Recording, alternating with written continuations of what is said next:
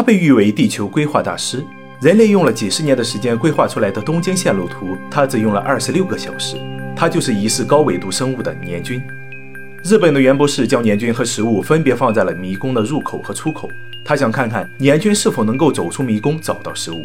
接下来，神奇的一幕出现了，年菌开始伸展自己的细胞质，覆盖住了整个迷宫，然后收回多余的部分，只留下了最短路径。年菌不仅成功找到了食物，而且还分析出了整个迷宫从入口到出口的最佳线路。这项研究成果被袁博士发表在了《自然》杂志中，引起了科学界的又一次轰动。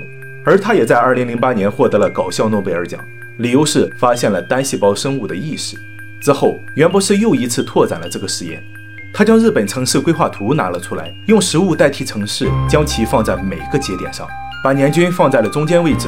之后，震惊的一幕出现了：年均仅仅用了二十六个小时，就将所有的食物连接在了一起，最终形成的路线竟和城市规划路线几乎一模一样，甚至比实际的线路图更加高效。要知道，这可是人类经过几十年的研究和改进，无数杰出工程师的智慧结晶，并且还需要通过计算机等仪器设备的配合，才能够构建出来的城市网络。而年均仅仅用了几个小时的时间，就给出了最优路线。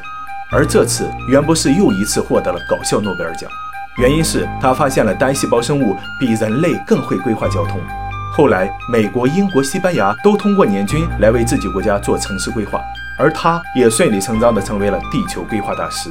但你以为年均的神奇就仅限于此了吗？不，他的不可思议才刚刚开始。